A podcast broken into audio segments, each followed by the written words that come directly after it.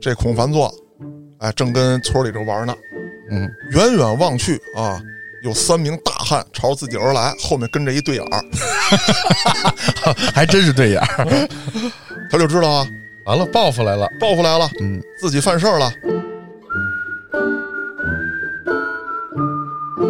这就很有意思了，挺爷，我来问你，嗯假设啊，现在有四个人嗯准备围攻你，你呢，左手有把沙子，啊，右手有一个五米长的大砍刀啊，没有， 有一个小尖刀，呃，你打算怎么办？跪下聪明，求饶。 黑老师你呢？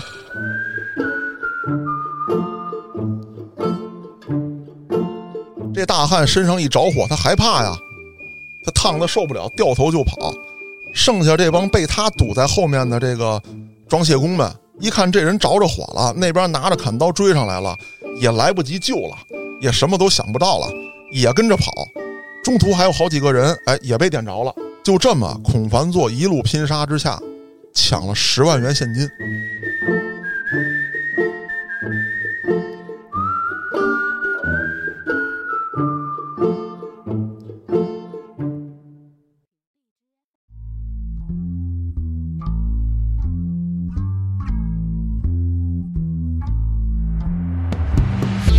欢迎大家收听《后端案内人》。如果您有比较离奇的案件，愿意和我们分享，可以在微信公众号中搜索“后端组”，里面有小编的联系方式，您可以通过小编加入我们的微信群。欢迎您到群内与我们聊天互动。我是主播嘉哥。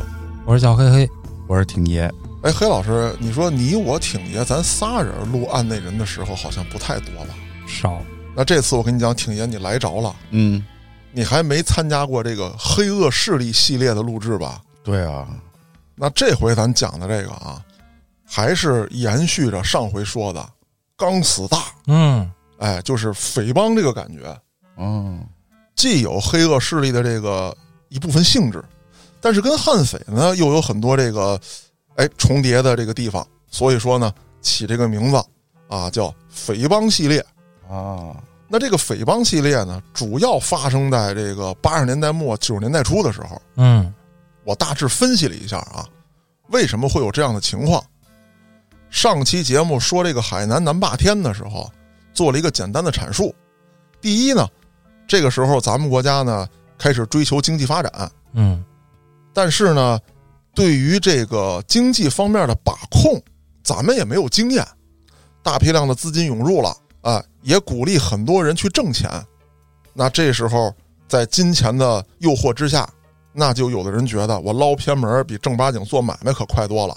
摸着石头过河嘛，对，也是在这一时期啊，他们想到了，比如说腐蚀一下政府官员，嗯买通一下警察，啊，就像我上期提的，一个月几百块，你拼什么命啊？啊，在哪国家都是这个套路，哎，都是这样。甚至有一些这个小地方的一些这个民警同志已经被腐蚀到什么程度了？就是这些不法分子给他们开的所谓的这个工资，要比政府给他们发的高多了。那你说他们为谁服务？是那在这样一个社会大背景之下，啊，衍生出来的这些犯罪团伙或者叫犯罪组织，他们还没有形成一个呃完全像这个黑恶势力这样运作的一个方式。比方说，我明面上有一个合理合法的公司嗯作为外壳，实际上你说我搞暴力拆迁也好，这个我搞这个走私也罢，这些是大多黑恶势力啊，就是到后期的时候干的事情。哪怕说你开洗浴、开酒店、啊歌厅，歌厅，对吧？那最起码这些买卖是政府允许的，只不过里头干的这些事儿是政府不允许的啊，是法律不允许的。啊，是法律不允许。谢谢挺爷指正。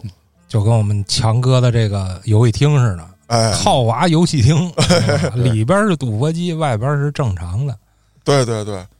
那在那一时期呢，啊，就是什么挣钱我干什么，嗯我管他合法不合法呢，逮着我我就是违法，逮不着我我就是合法。他是这么一个心态，太邪恶了。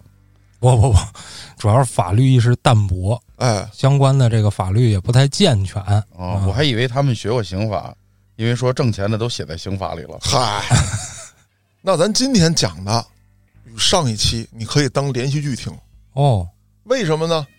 首先来讲是同一时期，八十年代末九十年代初；第二是同一地点，都在海南，而且呢，这俩人年龄相仿。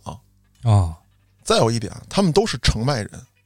那咱就啊说说今天这位犯罪分子，嗯，这位刚死大的领袖孔凡作。这是不是海南汽车人啊？嗨，上回是八点五啊，对对 对，我再给你们讲讲啊，这个汽车人这个名字呀、黑老师虽然说你没听我讲这个案子，但嗯还挺准确。哦，一会儿我跟你说为什么。咱先说这个孔凡作啊，一九五九年生人，家里很穷，没有兄弟姐妹。我呢查了一些资料，呃，有的上面显示呢说原来曾经有过兄弟姐妹，但是夭折了哦，啊。我以为是就不认他了。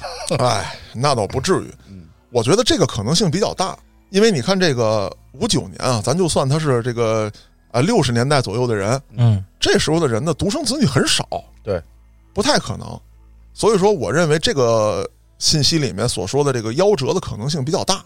那你想啊，兄弟姐妹们夭折了，就剩他一独苗，宝贝疙瘩呀，那得护住了吧？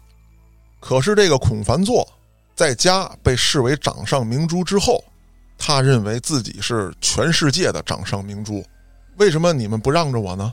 啊，这东西就应该是我的呀，那你不给我，我怎么办呢？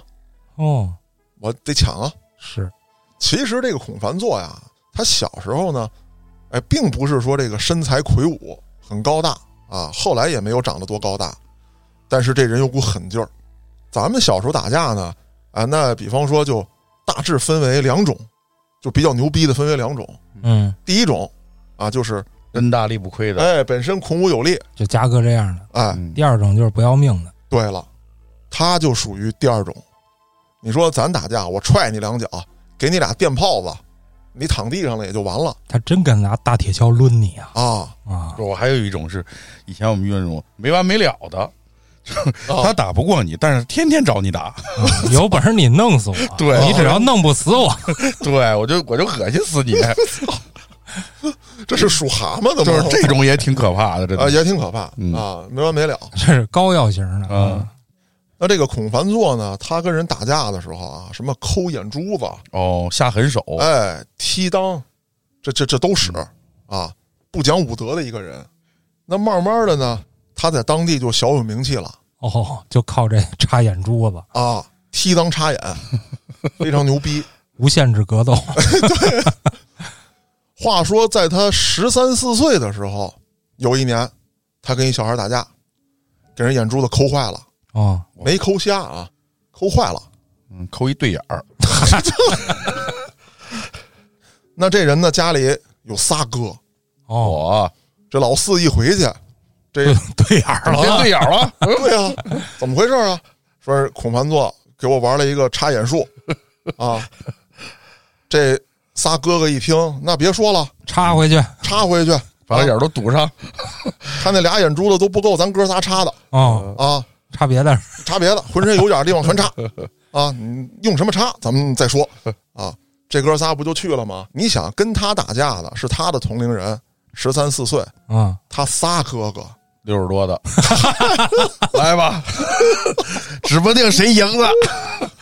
你怎么不说这仨哥哥四颗牙呢？就这仨哥就去了。咱就算这哥几个是踩着肩膀上来的，那这老大是不是也得二十岁上下了？ 是，那大人打孩子，那还不过去是吧？一大批都撂倒，嗯啊，这孔凡座，哎，正跟村里这玩呢，嗯，远远望去啊，有三名大汉朝自己而来，后面跟着一对眼儿，还真是对眼儿。他就知道啊，完了，报复来了。报复来了，嗯，自己犯事儿了。他周围这帮小弟还说呢，啊，孔哥你快撤吧，啊，啊，这个整你来了，哎啊， 回头给你也弄的这个对眼儿啊。对完了之后给你摆嗯正，摆正之后再对 回来，啊，没事，给你往两边撇哎 也行对反复摩擦。啊，你太惨了。这个孔凡座呢，当时确实害怕了，啊，但是周围有这么一票小弟看着呢，嗯，我不能丢这个范儿，哎，哎，我得冲过去。当场就结拜了这帮人。我认你做义父 对，但求同年同月同日死。啊！当然并没有啊。这孔凡作呢，自小就打架，而且呢以下手黑著称，早有这心理准备。他身上呢别了一个小片刀，哎呦，小片刀啊，不是大片刀，就是五米多长那 种，四十米长啊，缠着腰放， 那是给他妈自己挂那刀上了。我操！嗯，往前走，手里抓了把沙子，哦，哎，这个小片刀呢就从袖子里顺出来了。别说这这孩子不光说拼命啊，还挺有计谋战术啊。哎，这哥仨带着这个对眼的这个弟弟啊，这不就来了吗？他在选择进攻的时候，对眼就是指错了，这 边的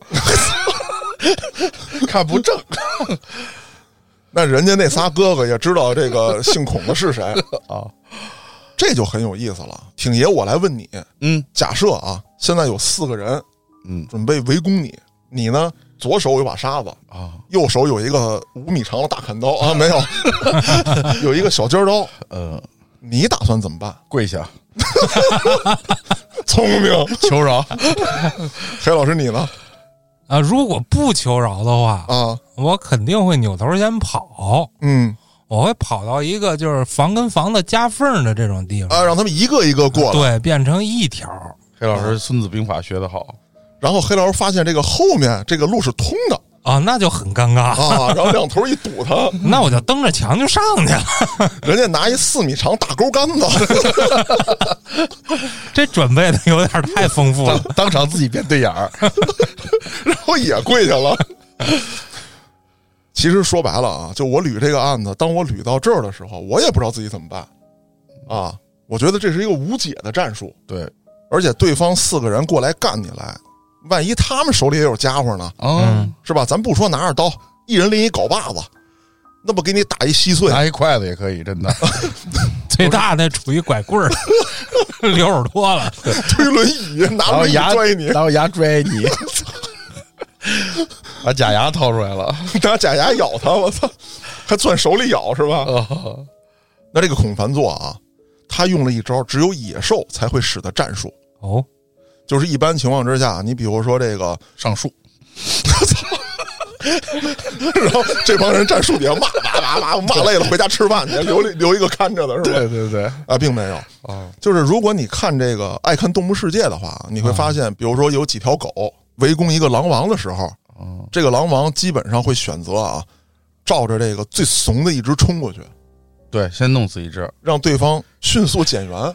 啊，少一个是一个。对，而狗跟人又有一个不同，当狗减员的时候，两个情况：第一呢，就是其他狗继续进攻；嗯第，二就是害怕跑了。对，但是人有一点什么，就是如果说你的兄弟先抢救伤员。哎，受伤了，肯定是这样。那这个孔凡作也想到了，等走到差不多有那么五六步的距离的时候啊，双方都发动了冲锋，啊，肯对定方人多势众，还用冲锋吗？那肯定冲过去，我操你妈的！对， 没看过《热血高校》嘛，百米赛跑去，哎，然哎，蹲好了，叭就 启动，先跑一百多米，你知道？后到那儿累了，对对对，自己绊一跤。不知道图什么许的，你知道？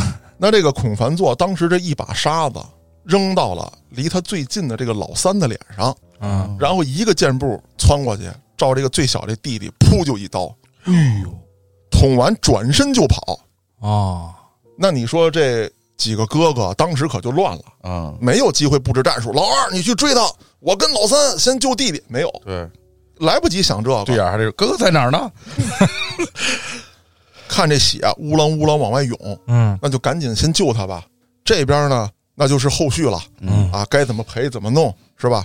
又是十三四岁的孩子，哦，不负刑事责任。对，而且挺爷你给我们普过法嗯，啊，后来是把这个犯罪年龄啊慢慢的降低了，对，在当年没这个，那你也没办法，也赔不了多少钱，人也没死还一战成名了。啊，这一下可了不得喽。那这个随着时间的推移啊，就到了八十年代，海南这一块儿开始大搞开发，嗯，就先搞旅游吧，然后咱们弄房地产吧，咱们也挨着海啊，那咱们搞这个贸易吧。就政府也不知道咱们到底搞哪个好，咱们就都搞。嗯哎，有什么来什么，你外地的愿意过来经商来，我们欢迎。嗯，一时之间很繁荣，走私点军火呀、哎，毒品呐、慢慢的就来了。那这个时候的孔繁座呢，还没有混到啊，可以买这个啪叽 Q 啊，买这个 这种份儿上啊，还不如那南霸天呢。啊，不如，因为他没有实权。南霸天好歹是一村长，那他怎么办呢？他抓住了一个漏洞，你突然涌现出来大批的商人，开了很多的这个买卖，警力不足，你保护不了这些商人，我怎么办啊？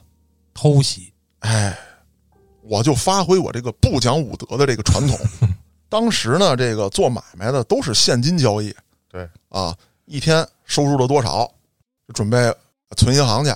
嗯，捆一捆儿，拿一麻袋一包，哎，那这个他们存银行呢有一个特点，当时很多做买卖的呢是，呃，前店这个后寝嗯啊，对，尤其是这个外地来做买卖的，他本身在这边他没有住房嘛，没有家嘛，我租一门脸儿啊，我就跟这儿干上了，后面腾出个小地儿来，我跟这儿住。还省得上下班了。对，白天这点收入呢，啊，我就先搁在这个床底下这个什么箱子里啊、保险柜里。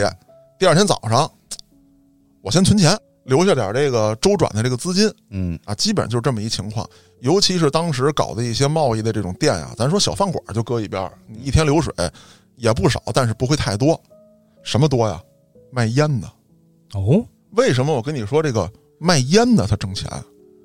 他跟现在的这个烟酒销售这小烟摊儿啊，完全是俩概念。你明面上放着几种烟，实际上当时几乎每一个烟摊儿都有走私烟。哦，外烟对，甚至有一些烟摊儿还是什么呢？大型的这个走私烟的集散地。所以说他的这个收入啊很可观。对，因为他呃他不缴税了，对，咱们那会儿也能买着啊，也能也能，夜店门口都有，不是？就咱普通的烟摊儿都有。，对，哎咱但是还是少，肯年轻的时候，肯定海南更多一些，哎，更多嗯啊。那他怎么办呢？他就抢这种烟摊儿。啊啊，两种抢劫方式，有一种呢是常见的抢劫方式，就是持刀入户，对交钱。对，钱拿出来，基本上有些老板就赶紧都给了。嗯另外一种呢就不一样了，他一般情况之下会自己亲自带队，哦，他得知道我到底抢了多少钱，我来说这钱怎么分。还怕他们眯了啊！哎，再有一种啊，就是他存钱去，拎着钱出来，孔凡座一票就立刻冲过去，屁话都不说，一顿歇，歇完之后拎起麻袋就走。哦有一回呢，也赶上他有点点儿背，他抢错了，啊，也是一麻袋，里面装的不是钱，是别的东西啊。回来之后他也挺生气，说不行，咱找这烟摊老板报仇去。为什么你扛着麻袋出来不装钱？啊，为什么装黄金？嗯我操！这老板都疯了！啊，我这早清儿出门儿倒个垃圾你还给人抢了，把我垃圾抢了，打我一顿，然后他妈又打我一顿，操！发现是垃圾又被打一顿。唉那这个事儿要表现的是什么呢？就是孔凡座当时的猖獗，以及当时这个警力的这个薄弱。嗯啊，就是在这儿做买卖的这些人啊，人人自危，啊，对，人人自危，哎，慢慢的老抢这些呀、他觉得没意思了。哦吼，要升级，哦吼，哎，到了一九八八年，孔凡座带着手下准备抢一家商行。这个所谓的商行啊，我查了一下，它呢类似百货商店，但又不是百货商店，就是这儿批发市场就是我一个人的，嗯，我可能什么都批发。只要是进口货物是吧？对，嗯它跟现在不一样。你比如说，咱们这儿有点这个大型的批发的这个地方，嗯，它这个地儿是一个老板的，老板把摊位租出去，对，啊，你这是弄啤酒的，那个是弄花生瓜子儿的，这是弄什么这个家鸭具脖的，哎家具家具家电 的。他这不是，他这是一个老板啊啊，就就整嗯个一个公司一体化，啊一体化。你想进什么货，你都从我这儿来。嗯我这儿呢，就是其实这些摊位呢，或者说这些掌柜里面呢，其实就是一些样品，摆那么几样。你要要大批量的货，你后面咱有仓库给你卸，这就有钱了。，这货也值钱呀、对啊，这个孔凡座就召集了十多名小弟，啊，浩浩荡荡的来到了这家商行。这个抢劫呀、就太猖狂了。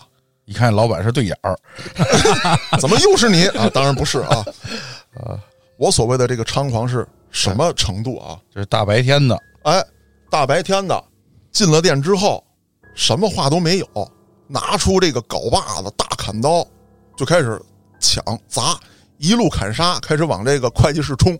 哦，这个老板当时也在呢，一看这情况，操，这事儿我见多了。哦，我们抢货、抢生意、抢码头、嗯，抢运输这个运输权，我们老咳，我怎么开着这么大的商行？是不是？就是我能被你咳了吗？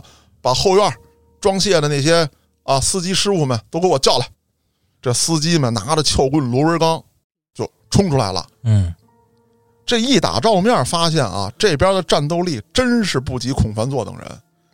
人家是训练有素的，为什么？你想这些大车司机，人家想的是什么？挣钱，我得挣钱，我跟你打不是为了给你弄死，我弄死你我也得进去啊！啊，你怕我了，这趟线儿归我了，对吧？嗯，就完了，我也给你留条活路。但是抢劫犯的心态可不一样，孔凡座就告诉他们：“你说你们有啥？你们啥也不是，你只有跟着我杀出一条血路，你们才有翻身的机会。就算警察抓你们，拿着钱，你到哪儿不能好好活着？大不了你别在海南，过两年这事儿消停了，你再回来。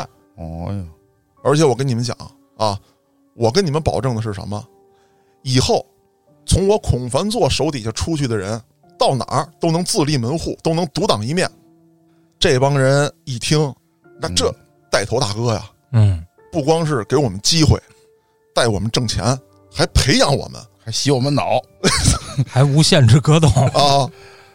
这么一拼一打，在勇猛程度上，嗯，这些司机啊、装卸工啊，就差了一截子。对，当然，这里面有一个装卸工啊，人家既然是干装卸的，人家有把子力气，嗯，人觉得自己也是那个，手持两把镐把嗯，啊，就一路拼杀。啊，我操你妈的！也是个练家子是吧？反正有把子力气嘛。嗯，三两个人啊，一时近不了身。当时在一个楼梯间，啊，就是楼道吧，咱说，呃，这个孔凡座的人呢，呃，不能一块儿围过来。这位大汉带着这么三五个这个还算比较不错的装卸工，就把他们挡在了楼道里面。哦，时间再拖下去，警察可就就来给了。到了，哎，此时就见这个孔凡座呀，那是一不做二不休，急了眼了，兄弟们，给我速战速决！那你这玩意儿你被挡住了，你怎么能速战速决呢？嗯，孔凡座当时抄起了一个燃烧瓶，嚯，一下就拽过去了。这大汉身上一着火，他害怕呀，他烫的受不了，掉头就跑。剩下这帮被他堵在后面的这个装卸工们，因为他是掉头跑的嘛，他肯定是往自己队伍方向跑。啊，一看这人着着火了，那边拿着砍刀追上来了，也来不及救了，也什么都想不到了，也跟着跑。中途还有好几个人，哎，也被点着了。就这么，孔凡座一路拼杀之下，抢了十万元现金哎呦，不少，当年十万，我的天哪，啊、万元户那年代是吧？十个万元户，可不是嘛。抢了这十万之后啊，给自己的小弟们稍微的分了一点儿。他拿着这笔钱也没有去吃喝嫖赌去潇洒，他想到了什么？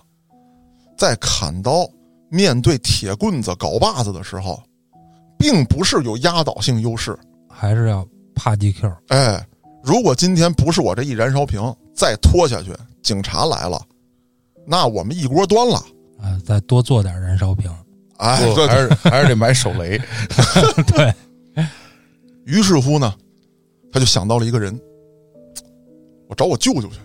哦，我以为想到了霸天呢， 我找他买枪去，他舅舅就是找的霸天。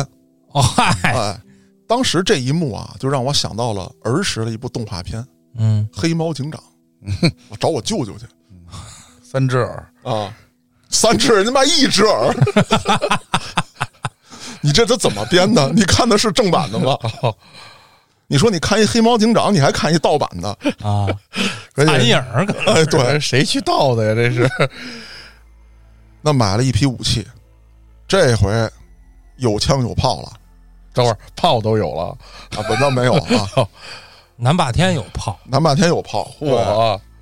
而且他这回啊，不是刚才说了吗？这十万块钱稍微拿出一点儿分给小弟们，剩下的钱一次性的全买武器，哦，这是要武装自己啊！对，而且还不是小打小闹。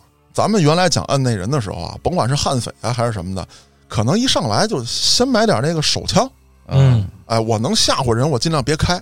能滋水尽量别打子弹。孔凡座可不一样，你现在能卖的啊，最先进的武器，火力最猛的是什么？AK，买嗯，冲锋枪，买子弹多多的，不知道还以为要独立的这个，甚至他还买了三件防弹衣。哦，为什么呢？因为他知道自己能买到军火，就证明啊，在海南这个地界儿，当年那个时代，会有大批量跟他差不多的人在武装自己。我除了有枪有炮之外，我还得有甲。那随后有了这些先进武器之后，孔凡座又开始频繁作案。这就是黑老师我刚才要跟你讲的，怎么叫他汽车人？嗯，他非常的爱抢汽车。嗨， 哎，讲汽车就是汽车人，现在咱都知道，就是咱有时候上这个车辆险的时候，都觉得盗抢险没什么意义了，啊，你消不了赃，不过那会儿真丢车呀，真丢 那时候真能削啊！啊！而且海南当时啊，这个汽车走私也是十分猖獗的，嗯，对，还有一些违法车辆就直接到这儿，啪喷漆换牌儿，那一弄，哎，咔就又卖了嗯，啊！汽车那在当时来说，那是大件儿中的大件儿啊，嗯，十几万一辆，嗯，尤其是他还不抢那个小破车。九十年代初的时候，什么车牛逼？虎头奔 啊，对啊，但是他一般也抢不到哦，啊。那除了比虎头奔次点儿的，像什么桑塔纳、皇冠，皇冠，哎，啊嗯他抢这样的，抢完之后销赃，啊，这当地有名的汽车人。嗯，但你说他这么干，警察，你说你一次两次的，他他他他没法弄，弄不住你，你老这么干，警察不留点行动吗？是啊，警察也发现他了，但是这个孔凡座呀，他这个人很机敏，他跟南霸天不一样，南霸天比较猖獗，就是我还是个村长呢啊是，啊，我这么大的领导是不是？孔凡座不一样，有几间小买卖作为藏匿点，自己呢基本上哎不出来到处消费了，我在我这个藏匿点，该吃吃，该喝喝，该嫖嫖，该玩玩，其实什么也都不耽误，而且要求自己的众小弟，啊，除非执行任务到我这儿领枪来，否则的话出去死了活该，我替你报仇，啊，我派的任务我给你安家费，如果你自己出去臭牛逼啊，让人弄死了，我顶多是替你报个仇，也就到此为止。但是报仇也不是因为你，是因为折了我的面儿。还有一个就是，如果说你们出去啊，去娱乐场所消费去，嗯，不许报我这个孔凡座的名号。哦，所以说，他这个组织运作起来啊，更加的隐秘。嗯，警方呢打掉了一些小弟，但是又抓不到他，他就一直在这儿哎流窜着。而他与这个南霸天走向了两个方向，他成了什么呢？当地著名的冷血杀手集团。隐形的那种杀手集团，对，还接活吗？接活啊！现在要说的就是他办下了这起大案。到了一九九二年的时候，海南这边开始进行房地产开发，嗯，来了两位大商人，一位香港人，一位美籍华人，都看中了一块地方，都想要。这两拨人呢，明争暗斗了已经有半年多了。两拨带来的这些小弟，包括当地雇佣的这些人，死了几万人了已经，哎，对， 也干了好几场架了。而双方自己本身又都是有钱人，我不在乎这些，嗯，我一定要把这块地拿下，哪怕啊，我投入的这些经费已经远远超出我能在这块地上挣回来的钱了，我也得拿下。为什么？因为我要把这个竞争对手彻底挤出海南，嗯，这才是我的目的。商人看的不是眼前这些，那怎么办呢？这个香港老板就找到了孔凡座，说：“咱们到这个大富豪啊， 咱们富豪一把，啊，有请孔老大。说这个我开车接你去啊。孔胖子说不用，我自己去。我坐地铁，嗨，你车不防弹，孔繁座当时不是说了吗？他汽车人他抢车呀，嗯他自己也有一辆皇冠，哎，往这个大富豪这门口一停，发现两排虎头奔我迎接他。哦，他这车往这一停之后，这些虎头奔上，哎，每辆车下来两个人，说：“孔老大，楼上有请。”这孔繁座当时也被这样的这个阵势啊，一下给唬住了啊，这么有钱，啊！果然是香港来的呀，这个东西在这方面他们还是先进的啊牌面这一块啊！牌面这一块，这方方面面，你看我就拿不出这气势来。啊，这帮人，你说都是这个南方的，他们怎么找的这些大高个呢？啊，一个个啊穿着西装，还露着胸脯子，隐隐约约能看到描龙画凤。海南这个天气，你们这么穿不热吗？想的可真长远。啊，说要不要我给我的人也这么武装起来呢？哎，不行啊，这个打起架来跑起来，这西装不方便。就这么一路琢磨着，嗯就进了这个高档这个娱乐场所了。刚才我介绍了，孔凡座呢，虽然说在当地啊很有威名，又有钱又有枪又有人，但他不是行事很低调嘛？嗯啊，就是说他作案的时候很高调，自己平时很低调，所以说他没怎么进出过这些高档场所。啊，一进去镇住了，哎呀，腿太长了，太漂亮了！小皮裙儿大波浪，哇、一扭一走真像样儿。啊，这高跟鞋的声音啊，如此的美妙，踢儿踏踏踏令踏令令踏，嗯，太好了。然后香港黑帮这块儿给他撩着帘儿呢，说您进啊，他愣在原地好几分钟没动弹。啊然后呢，这个坐在里面的这个香港老大理解错了哦，自己站起身来走过去，嗯，孔老板有请啊以，为是要迎接他，啊，以为排场不够，哎，人家看不上是吧？对，其实他看花眼了。啊，已经懵逼了，哎啊，这两位老板这个见面儿先寒暄一下吧。嗯，哟，阿拉冰刀啊，呵，听不懂，哎，管他呢，你怎么知道我说的就是对的？两位老板一寒暄，这个孔繁座呢，心不在焉啊，听不懂，不，他这个香港老板已经尽力的在说普通话了嗯，啊，我咖喱贡哦啊，瞧这台湾的，你你管呢？你管呢？嗯，这个香港老板酒往这一倒，把那个小老妹儿给我整上嗯，，啊，陪陪我孔哥。哦，啊又又换东北老板 了这老板倒口学的不 错，啊，对，因为这个我也不知道他到底当时说的哪种话啊，嗯咱就大概是这样。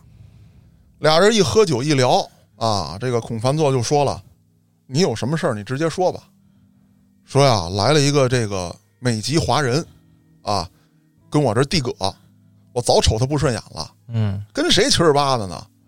我今天啊，必须得让他跟这儿消失，所以找到你孔哥，你给我想想辙啊！你说多少钱吧？这孔凡座他也没接过这种大活儿啊掰着手指头就算呐，啊，八万，呃，贵点儿吧。但是孔凡座很聪明，我先别言声，嗯，喝了一口酒，就跟这个香港老板说了。你预算多少啊？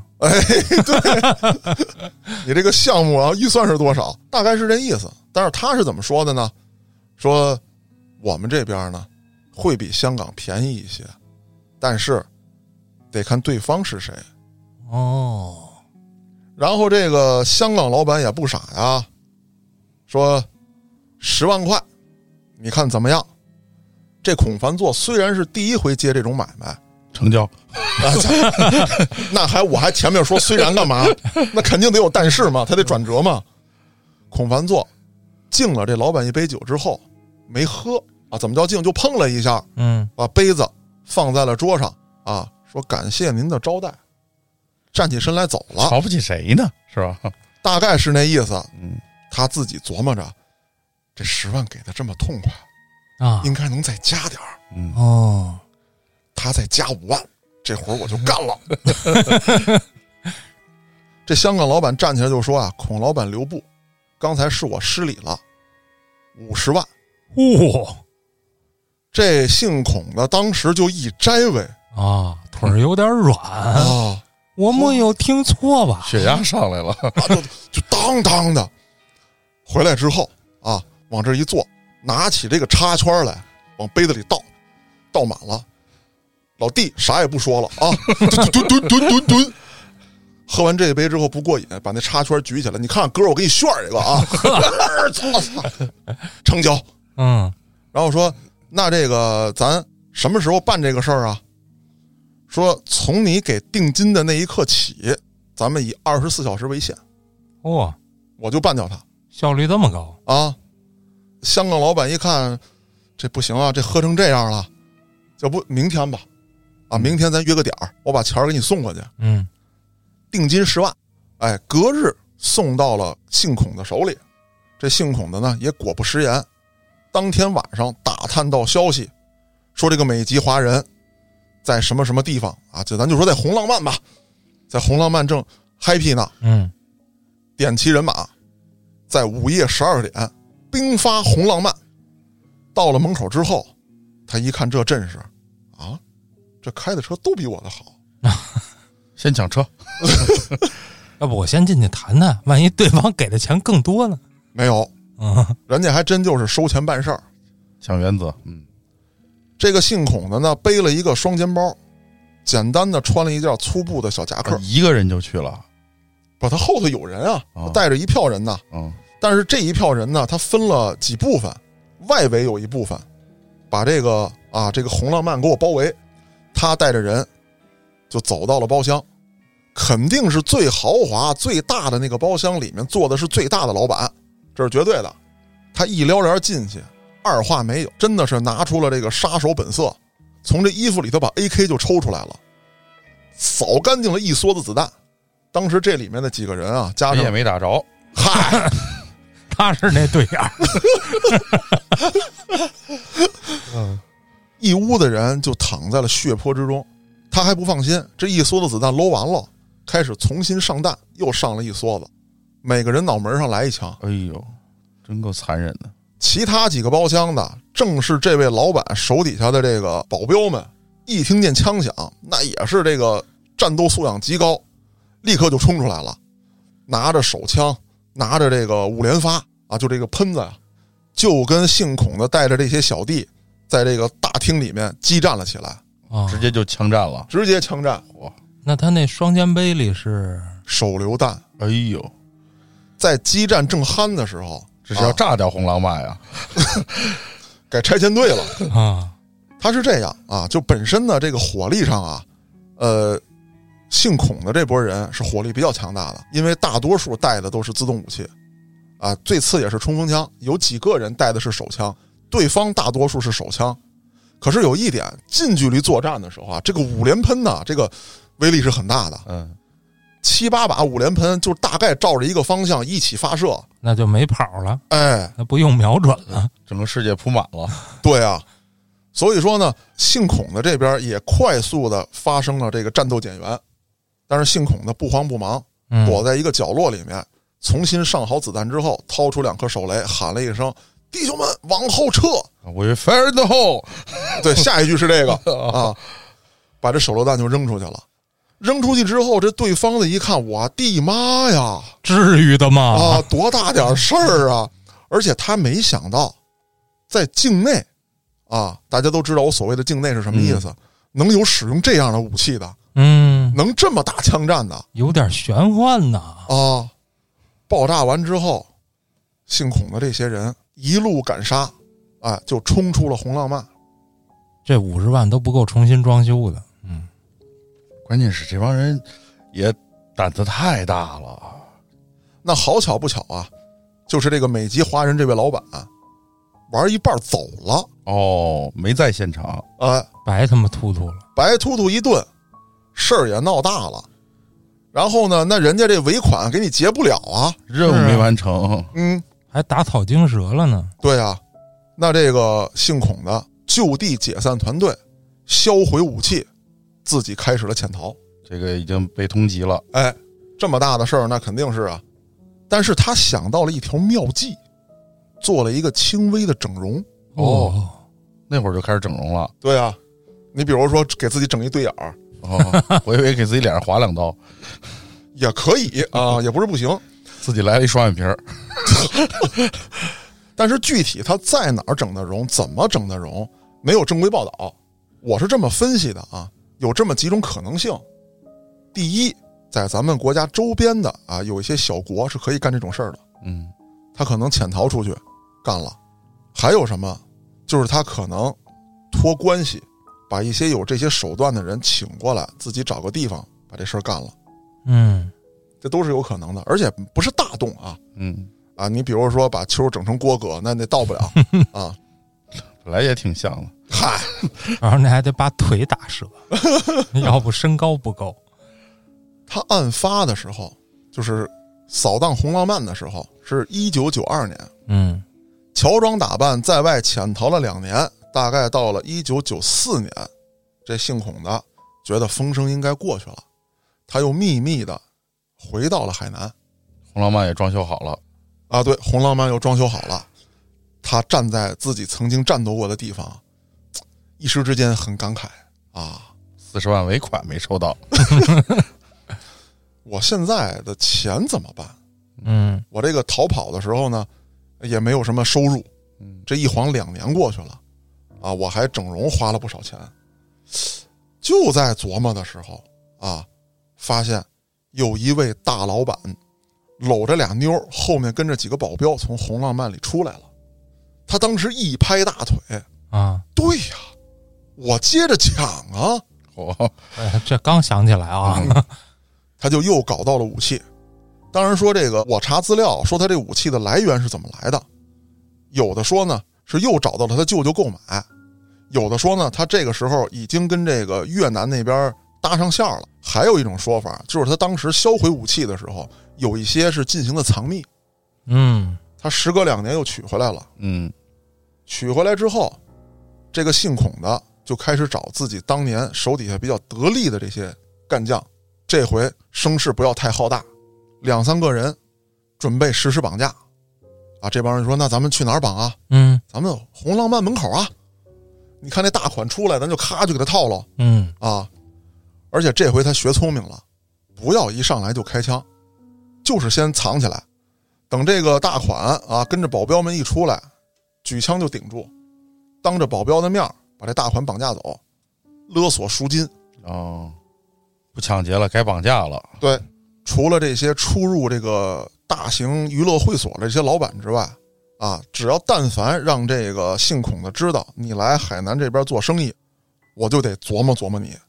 什么走私汽车的这些老板也都被他抢过，啊，这回再有了钱，这个姓孔的就回忆起来自己跑路的那两年了，太苦了这日子。啊反正我也朝不保夕，我就潇洒吧，啊我得洗浴中心、哦，足疗、桑拿。哎呀，这个哎，哦秋儿听， 啊，对拍背儿啊！对，我吃拉面，嗯、我得我得潇洒起来。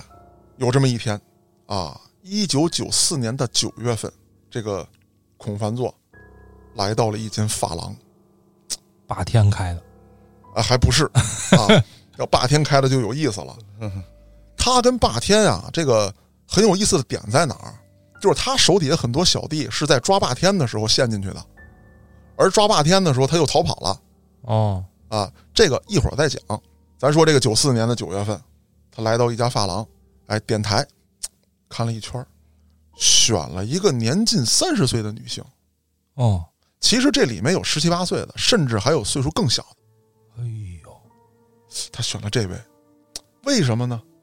他觉得这个有女性的魅力。我个人这么分析啊，他那个时候呢，这个年龄啊，可能对妻子有一种向往。嗯，他那会儿应该是你想他五九年生人嘛，到了九四年，三十多岁，哎，三十多不到四十啊，可能对妻子这个一直没有形成的这个身份有一个向往，他就瞅这位女性，哎，既能满足这个年龄上我对妻子的这个向往，同时呢，我又不用说像那么爱戴媳妇儿一样爱戴她，我给你钱，你伺候我就行了，甚至说我可以凌辱你啊，你是干这一行的啊，他很开心。这按摩女一看到这姓孔的一身名牌儿，穿戴打扮不一般，就开始示好，说大哥，我们这还有别的项目。嗯姓孔的一拍桌子，我来的就是为别的项目的，嗯，你刚才跟我费那么多话干嘛？是啊，说您里屋请，哎呦，这里屋这一玩儿啊，舒服。密室逃脱是 吧？哎， 对，被我抓到，我就让你嘿嘿嘿，嗯伺候的特别好。而且呢，这姓孔的觉得，你想他原来他也干过这事儿，嗯他觉得还是这个岁数的女的这个活儿好，哦他会伺候人，当时就甩了两千块。哎呦，这个按摩女呢也自报家门，啊，自己家是重庆的，有老公，哎，生活窘迫，还有孩子在家，被逼无奈来海南闯荡。这么一来二去呢，这俩人就越来越熟。有这么一天，这个按摩女就找到了姓孔的，说我那个店呀、让人给砸了，老板也让人给捅了，现在我无家可归。这姓孔的一说，那就来吧，咱俩就好吧，哦，啊，你跟着我，我养你啊，啊，对，那时间就慢慢的到了一九九五年，这段时间里面，这位按摩女也知道姓孔的是干嘛的，她不是做买卖的老板，她就是一名抢劫犯，啊，而且还有一票自己的小弟，是一个刚死大的领袖。是打仗的， 嗨，那这位按摩女呢，并没有害怕，依旧跟他好，而且啊，这个姓孔的还给按摩女开了一间店，啊，你再去找一找你原来的小姐妹，啊还是按摩店？哎。啊，你就干副理吧，啊，对，你就干副理就完了。干了没俩月，这间店让一个姓李的当地的地痞给砸了。又砸了，哎，这姓孔的可就急眼了。敢砸大嫂的店？嗯，知道什么罪过吗？你要被除名了。啊，这姓孔的当时就自己揣着一个双管猎枪，找到这姓李的。这姓李的当时在一个大排档上。嗯啊，刚喝完酒，正吹牛逼呢，说他妈的那个老板娘啊，啥也不是，我这小妹儿就怎么也伺候不好我，她跟我这装啥，我就让她陪我，她就不陪。她说她这个老板跟她有来往，说她不陪客人，咋的？我到你这花钱来了，我就要睡你老板的女人，咋地？这姓孔的就慢慢的溜达过去，站在桌边看着他，你瞅啥？砰！哦，炸成了斗鸡眼儿。那这个姓李的周围有几个小弟啊，一看当街枪响了，那是扭头就跑啊，哦，把这老大就给扔这儿了。那这个姓孔的又当街开枪，没办法，还得跑，还得跑。而且这时候正值啊，警方抓南霸天，哦，风声很紧。他的一些小弟呢，也相继在这个抓南霸天这个案件当中呢被捕。这个时候，这位按摩女就跟这个孔凡作说：“我带你回我老家。山城”哎，到老家之后，我先办这么几件事儿。把我老公休了，哎，对还记着呢。对，确实如此。这位按摩女也是这么做的，嗯把自己老公休了之后啊，跟这个姓孔的住在一起。为了掩护，还把自己六岁的儿子接过来了。哦，表面上看，这就是祥和的一家三口。再整个容呗，吉祥三宝这回整容都不必了，啊，因为当时去夜市的时候也没有摄像头，啊，事发突然，也没有人看清他，只是为了安全，他赶紧跑。那在山城居住的这段时间，孔凡作就一直没有收入，他用带回来的这点钱，给这位按摩女呢又开了个店，哦，我想到了，哎嗯还是按摩店？还是按摩店啊。那这段时间怎么办呢？就是他有一些钱呀、是存在他舅舅那儿的，啊，就是这段时间实施了一些抢劫，嗯，他就频繁的给他舅舅打电话汇钱汇钱。那你想啊，他舅舅跟南霸天有联系，又是倒卖吧唧 Q 的，那能不说这个被蹬进去吗？是啊那，肯定一嘟了一串儿了。那在警方调查他舅舅的时候啊，也采取了一些手段，放长线钓大鱼。我看看到底谁跟你联系，能扯出谁来就再扯出谁来。哦，没想到啊，这一扯居然扯出这么大一条鱼来，这是一直在逃窜的孔凡作呀！没别的，赶紧联系重庆警方，准备对其实施抓捕。而当时的孔凡作还不知道怎么回事呢。重庆这边呢，好打这个小麻将，他隔一天没啥事儿，他就跟这儿搓麻，正搓着呢，就被包围了。当时警方从他身上发现了三千元现金和一个假身份证，并没有发现枪支。随后又对他的驻地进行了检查，搜到了枪支。之后就不用说了，嗯，数案并发啊，一下就查出来了。那我想给大家说一组数据啊，这个数据呢不太准确，因为我看到了很多说法，有的说呢，他最后被查到的这个枪支啊是这个 AK 七把，我子弹近千发，五四手枪大概有二十多支。不是，这都在重庆查出来的吗？不是啊，他的各个藏匿地点啊，哦，还有他那些手下那些小弟跟他一块儿犯案的人，啊，啊手里持有的。那另外一个说法呢，说是 AK 只有两把，子弹有几百发，啊，手枪有大概二十多支，这个说法就不太统一了。因为能够查到的这个官方的一些报道，其实对于这个枪支没有进行明确的报道，就说呃有手枪，有这个自动武器，有子弹，还有一些这个手榴弹。我想说的是什么呢？就是在那一时期，这种性质的犯罪团伙啊，在咱们全国范围之内屡见不鲜，非常之多，也是那一时代一个特有的情况。